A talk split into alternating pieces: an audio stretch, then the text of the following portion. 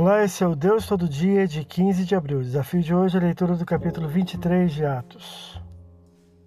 Paulo, trazido diante do sinédrio, testemunha a favor da ressurreição, dividindo furiosamente o grupo entre fariseus e saduceus, ganhando a simpatia de alguns dentre os fariseus. Versículo 1 a 9.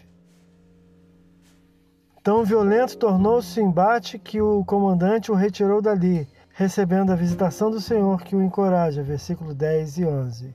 Forma-se conspiração para matá-lo, mas é descoberta e Paulo é livrado, versículo 12 a 22, e enviado ao governador Félix, versículo 23 a 35. Esse é o Deus todo dia, boa leitura que você possa ouvir Deus falar através da sua palavra. Agora segue a mensagem pensamento do dia do pastor Heber Jamil. Até a próxima.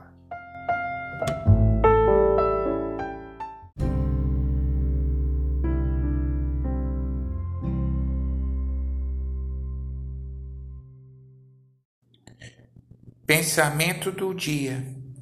Não é suficiente ter uma visão terceirizada de Jesus. É preciso conhecê-lo pessoalmente. Jesus é o caminho, a verdade e a vida. Ninguém chega a Deus a não ser através dele. Cada pessoa prestará contas de si mesma a Deus, então é preciso que a fé em Jesus seja pessoal também. Pastor Heber Jamil, que Deus te abençoe.